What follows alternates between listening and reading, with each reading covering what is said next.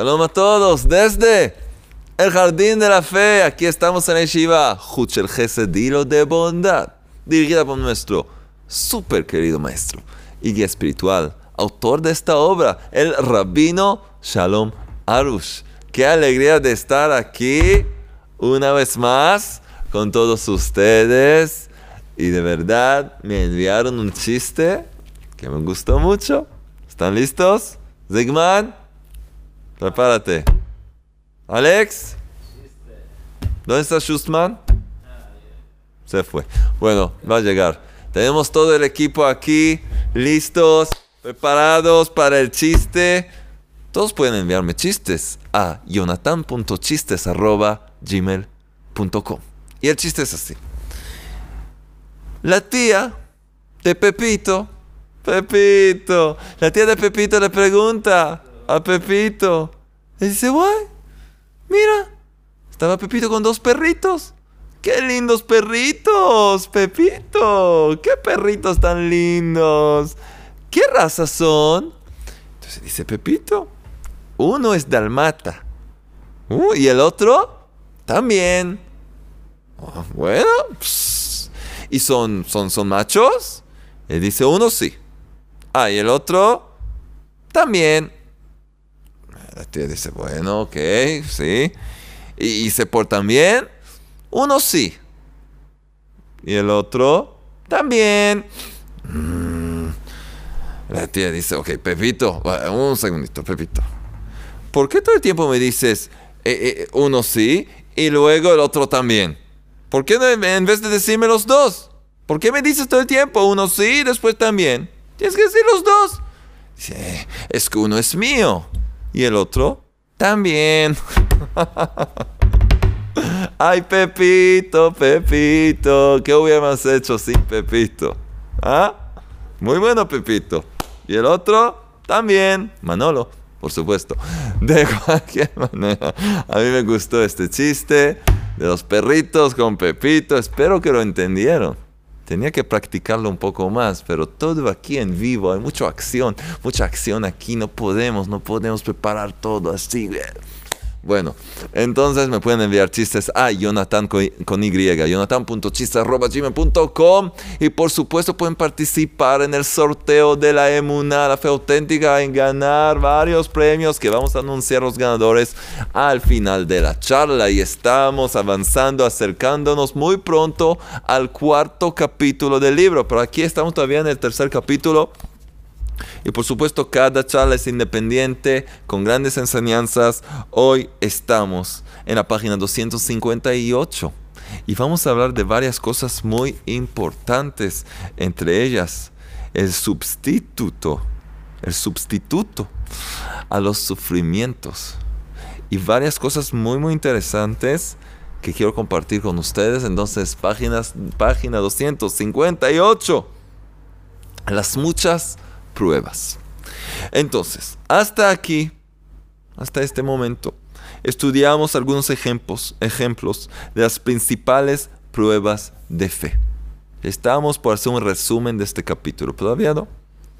Lo aprendido puede ser aplicado en todos los aspectos de nuestra vida. Vimos varios ejemplos y cómo enfrentarlos, todo tipo de pruebas, exámenes de fe, porque este mundo es un una escuela de emuna, de fe auténtica, y hay exámenes también.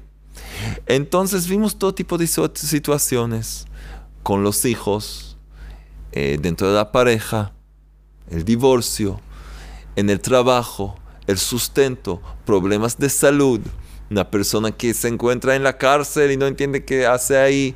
Hemos visto muchos, muchos ejemplos, porque este capítulo se llama exámenes de fe. Y de verdad todo lo que hemos aprendido se puede aplicar en todos, todos, todos los aspectos de la vida. Aplicar las tres reglas de la fe auténtica que son, uno, todo proviene del Creador, todo, todo, todo proviene del Creador. En otras palabras, así el Creador quiere que sea. Lo que me está pasando es la voluntad del Creador y hay un propósito en eso. La segunda es, todo es para bien. Esa segunda regla de la fe auténtica. Y la tercera es que en cada cosa que me pasa hay una enseñanza, hay un mensaje específico para mí, especial para hacerme crecer y acercarme más al Creador, acercarme a mi perfección. Entonces vamos a ver, por ejemplo, vamos a ver algunos ejemplos en que tenemos que vivir con emuná y de hecho es la única solución para poder de verdad triunfar en todos estos aspectos. Compra o venta de una vivienda, por ejemplo. En verdad, no es esto un proceso simple. Incluso cuando todo va sin problemas, el hombre necesita mucha paciencia, la cual depende de su, de su emuna, de la fe. Paciencia es de hecho el resultado de emuna. Cuando la persona tiene fe en el Creador, tiene también la paciencia para que las cosas pasen y se puedan realizar de acuerdo con el momento que el Creador decidió. Lo que Él decide, no lo que yo quiero. Además, hay veces que se presentan dificultades y obstáculos que pueden afectarlo mucho al ser humano si no recibe todo, si no acepta todo con fe. Por ejemplo, cuando está dispuesto a firmar un contrato y a último momento el negocio se anula, lo que le produce pérdidas económicas porque ya alquiló o compró otra casa. Es una situación, eso es una prueba, es un examen. O compró un departamento y no recibe el dinero que debían pagarle. Y entonces no puede pagar el que compró. Él compró un apartamento y vendió. Y si no recibe el dinero no puede comprar. Hay muchas experiencias difíciles más que pueden causarle grandes tribulaciones. Entonces, ¿qué se hace? El hombre debe creer en tales casos que, uno, así el Creador quiere sin acusar, sin enojarse con la otra parte que lo ha desilusionado. Y también debe creer, dos, que todo es para bien. Y no caer en la tristeza, en la frustración y en la depresión. Debe saber que el Creador le insinúa lo que debe corregir. Por eso, debe aislarse en plegaria personal y hablarle al Creador. Y finalmente, todo se resolverá para bien. El concepto de hitbodedut, la plegaria personal en aislamiento.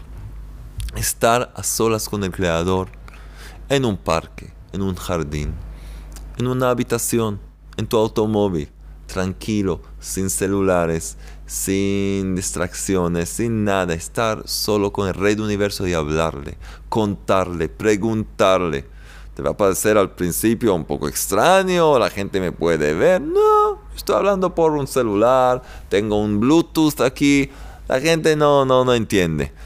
Tú háblale a tu Padre Celestial. Y lo mejor está en un lugar. Aislamiento significa un lugar donde no hay gente. No vayas a un lugar en que todos te pueden mirar y decir qué le pasa a ese lugar donde te sientes cómodo. En el techo, en un balcón. Tranquilo, hablarle al Creador, contarle todo. Y entonces finalmente, finalmente todo resolverá y saldrá bien. Pero, si no lo hace, la persona no hace eso, corre el riesgo de sufrir grandes males, como largos y extenuantes juicios o situaciones de violencia, perjudicándose en cuerpo, en espíritu y en bienes. Solo siguiendo las reglas de la emuna, de la fe auténtica, podrá salir pacíficamente de esas difíciles pruebas y después de un tiempo verá cómo todo lo sucedido fue para bien. Entonces, de hecho, repetimos estos principios que hay que repetir y repetir y repetir y uno hacerse acordarse de esto todo el tiempo. Porque las pruebas son tan seguidas, hemos dicho varias veces, una guerra termina, empiezan, comienzan diez más. La vida es una lucha, pero para nuestro bien. Cuando tenemos las herramientas, las tres reglas de la emuná de la fe, y usamos, utilizamos la Idbodedut, la plegaria personal en aislamiento, estar a solas con nuestro Padre Celestial. aislándonos de todo el mundo que nos rodea y nos confunde tanto, podemos superar y triunfar y tener la vida más dulce y buena que existe. Otro ejemplo. Conflictos con vecinos. ¿Sí? Algo muy común. Depende de la zona, del edificio, pero es algo que pasa. Las relaciones con los vecinos pueden acarrear tormentos prolongados y fatigosos y terminar muy mal cuando se basan en la fuerza y no en las reglas de la fe. Ah, con fuerza, que Dios nos salve a dónde se puede llegar. Pero, por medio de la emuná, por medio de la fe auténtica, toda disputa o discusión termina en paz, con facilidad y rapidez, y todo se transforma para bien. Cuando se reconoce que yo tengo que ser amable, que yo no puedo perder porque lo que es mío el Creador me dio y yo no voy a perder. Lo que es mío es mío. Lo que no es mío es de Él, es de Él. Yo no voy a poder llevarme lo que no es mío. Y nadie va a poder quitarme lo que sí es mío. Así que no tengo miedo y no me enojo y reconozco que la persona frente, delante de mí, es un enviado del Creador y me comporto de acuerdo con las reglas de la emuná y todo se arregla. Búsqueda de trabajo. Uh, cuando el hombre no tiene emuná, no tiene fe, puede ser decepcionante y estar acompañada. La persona puede estar y, estar acompañada por mucha amargura y frustración. Pero siguiendo las reglas de la fe, todo puede ser agradable y simple. El creador es quien le da trabajo a la persona. El creador le da de comer hasta a los animales. A mí, a su querido hijo, su querida hija, no me va a dar. Voy con emuná, con fe en el Creador. Voy con bitajón, confianza en el Creador. Siguiendo estas reglas, voy a encontrar el mejor trabajo para mí. Así es. En conclusión, la vida nos enfrenta con muchas pruebas de fe. De hecho, cada dificultad que nos llega es una prueba de fe. Está escrito con letras negritas. Cada dificultad que nos llega es una prueba de fe. Es para elevarnos, para hacernos crecer, para acercarnos más a nuestro Padre Celestial. Y quien está cerca a su Padre Celestial tiene la mejor vida posible. Porque cuando algo no va tan bien, papá, mira, tú eres rey del universo. Y el rey va a hacer todo por su hijo. Entonces, de verdad, vale la pena acercarnos a nuestro querido, amoroso Padre Celestial, que nos ama y nos espera todo el tiempo. Y este es el camino. Por lo tanto, uno no debe acusarse, pensar que no es bueno o caer en la desesperación, ni pensar que alguien le causó, sí, algo y emprender diversas acciones de fuerza para solucionar el problema. O, aunque no tome ninguna iniciativa, no debe sentirse frustrado y amargado porque alguien lo irrita o le molesta. Debe creer que el Creador es quien causa y causó y causará todo.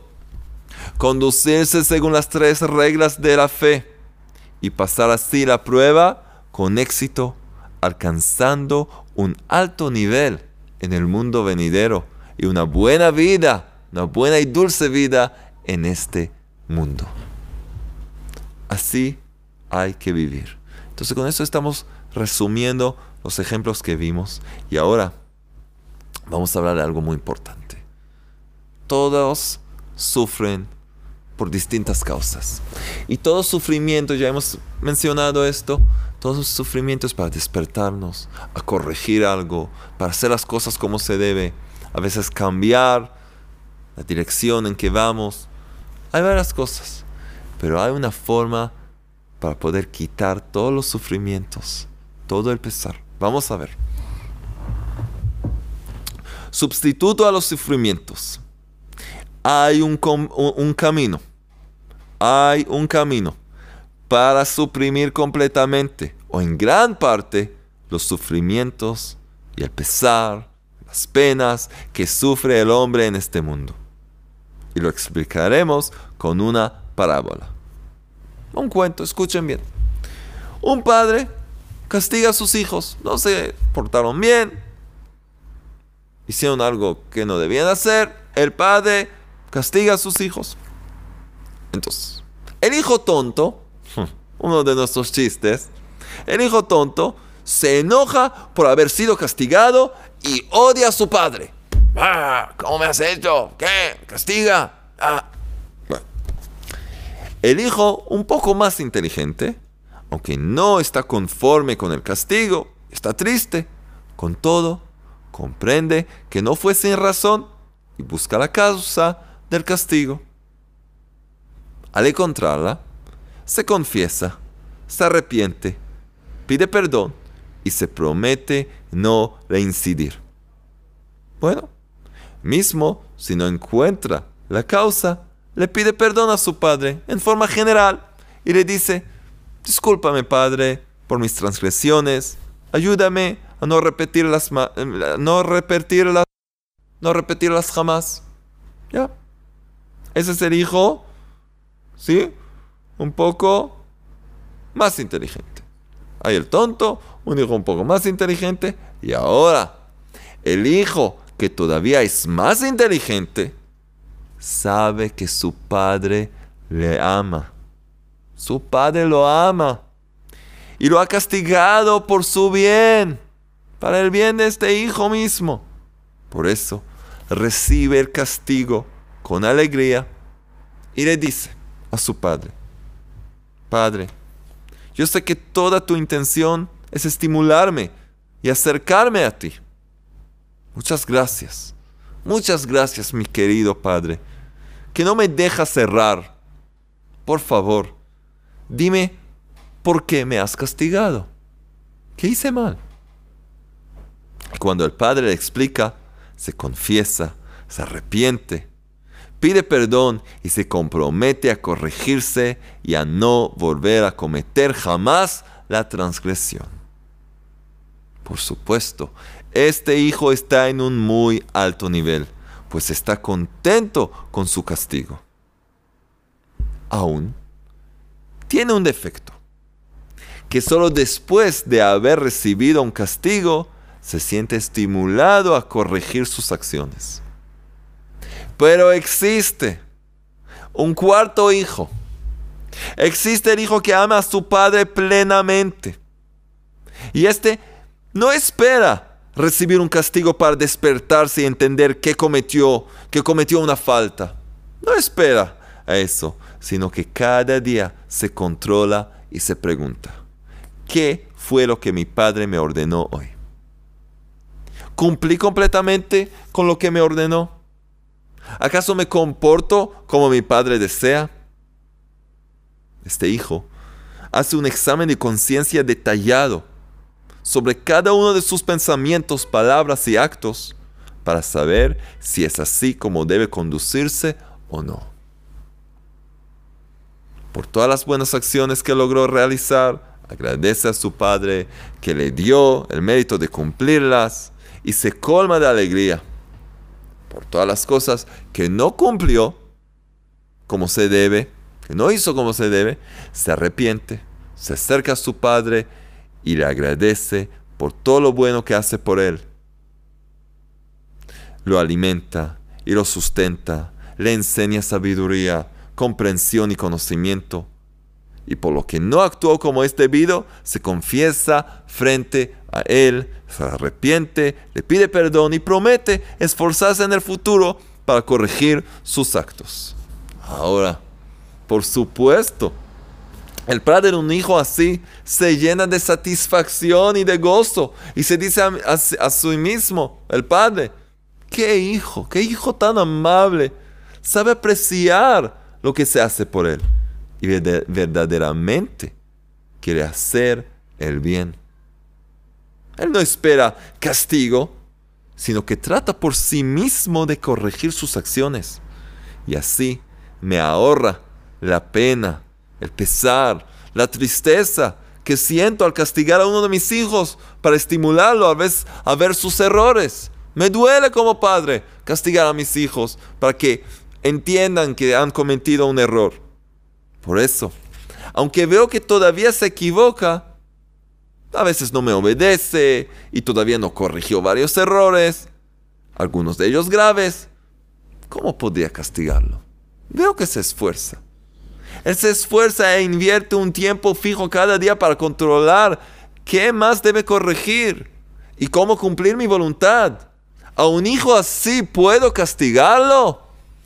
Espero que ustedes ya empiecen a entender quién es el padre, quiénes son los hijos en esta parábola. A un hijo así puedo castigar. Al contrario, si solo me hace escuchar su voz, yo complaceré todos sus deseos. Y continúa el padre meditando. Ojalá que todos mis hijos lleguen a mí cada día, se comporten así y me pidan que satisfaga sus necesidades. Por supuesto, responderé a sus pedidos.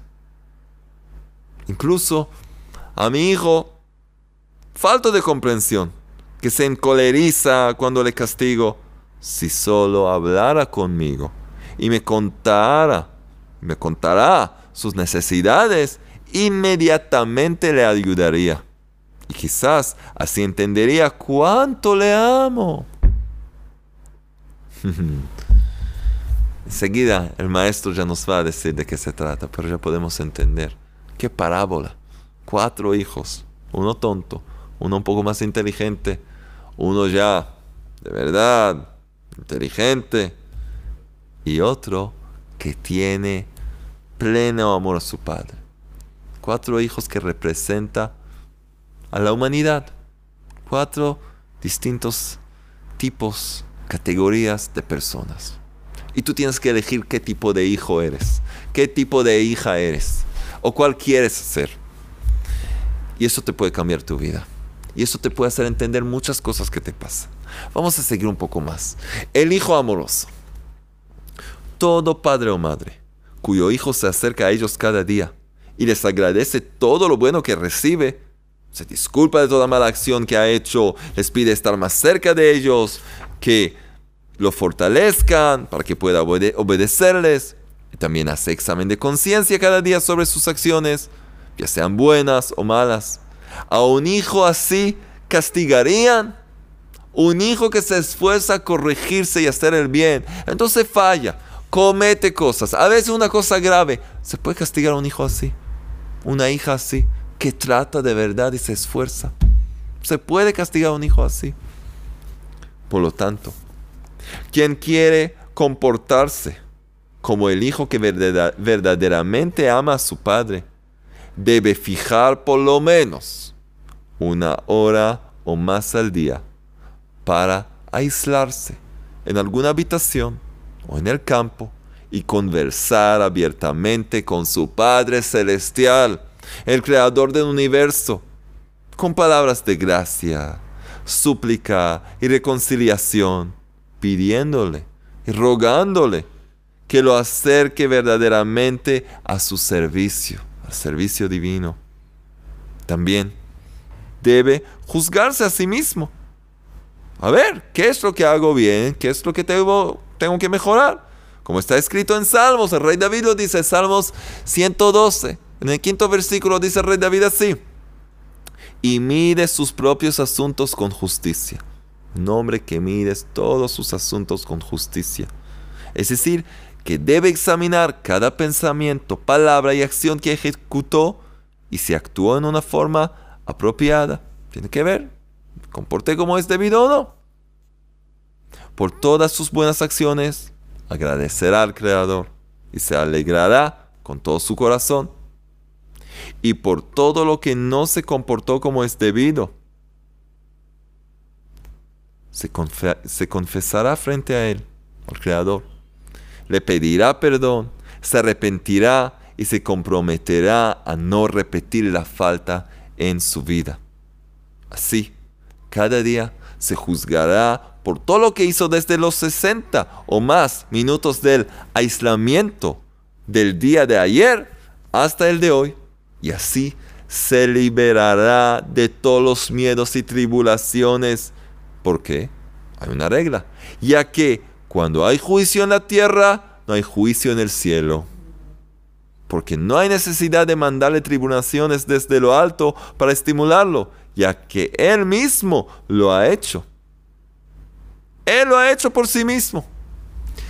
Este es un secreto que el que de verdad lo pone en práctica ve un cambio dramático en su vida.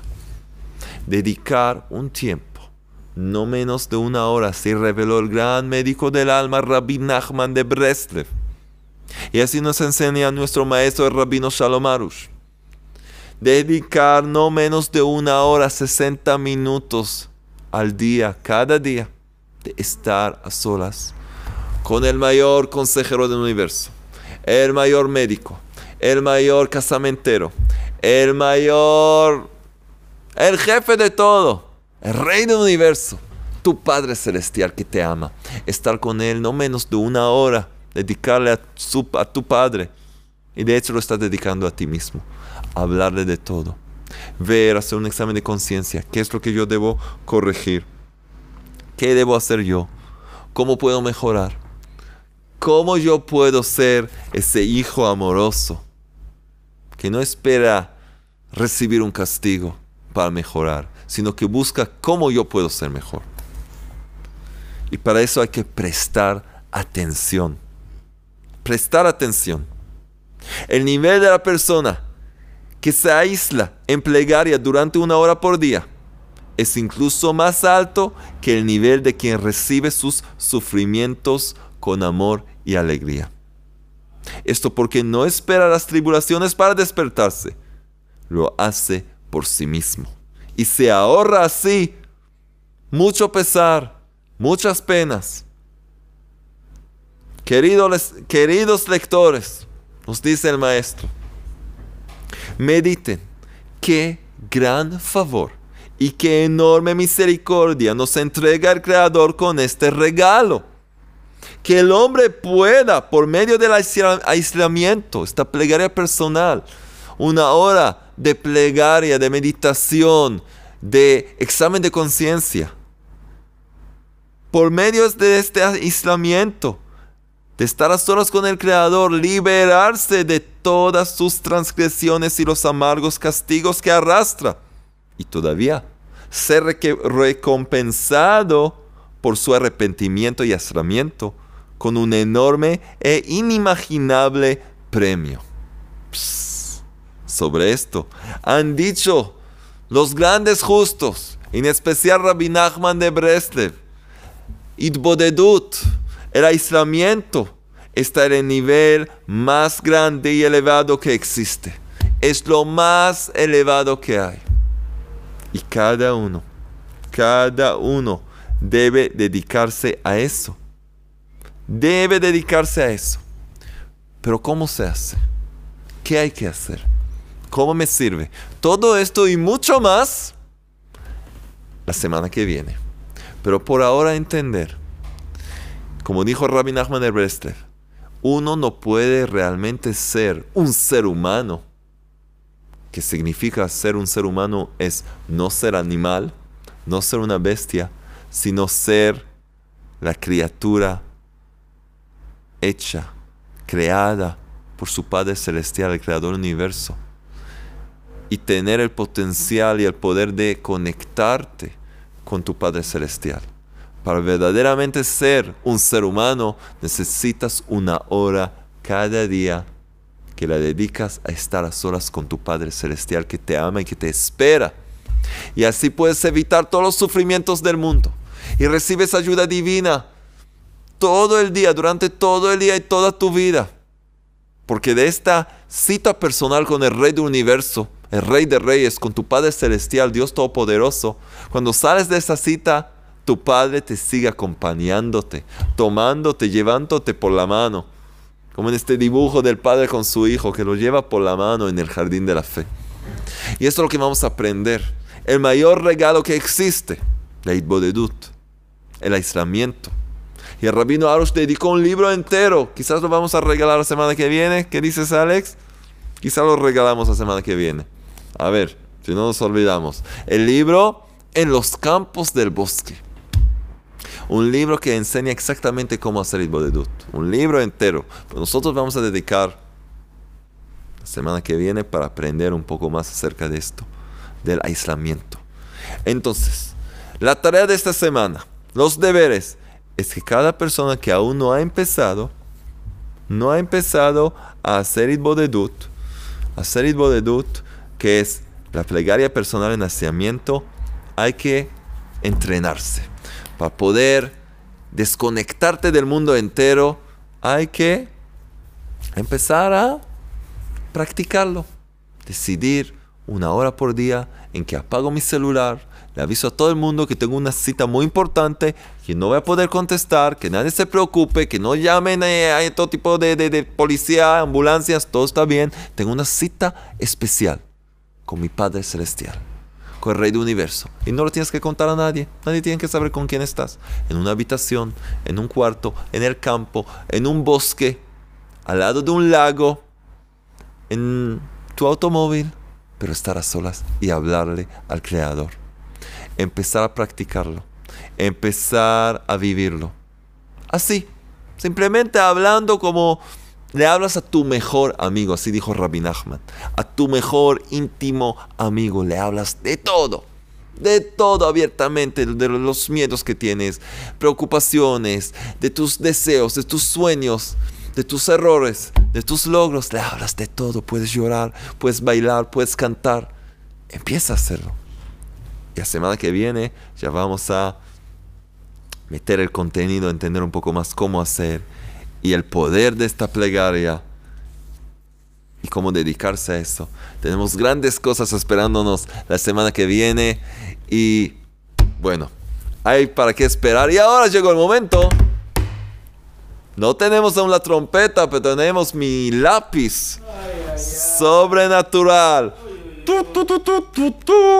Casi me pinto los labios. De cualquier manera, tenemos ganadores de esta semana. Simjal está aquí, Pepito.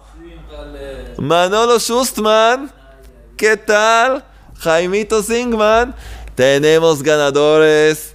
A veces ganan los que envían los chistes, a veces ganan los que escriben comentarios. Tenemos grandes cosas. ¿Y quién se gana?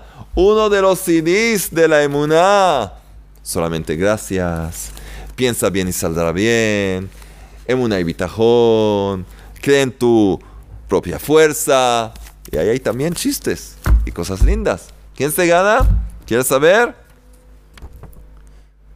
José Silva. José Silva, que nos escribe Toda Rabá, que es en hebreo, muchas gracias. Rabarush y Rabbi Natán por todos estos videos que han cambiado mi vida. Shalom, quiero participar en la rifa. Muy formales, no hay problema. Te ganaste un CD.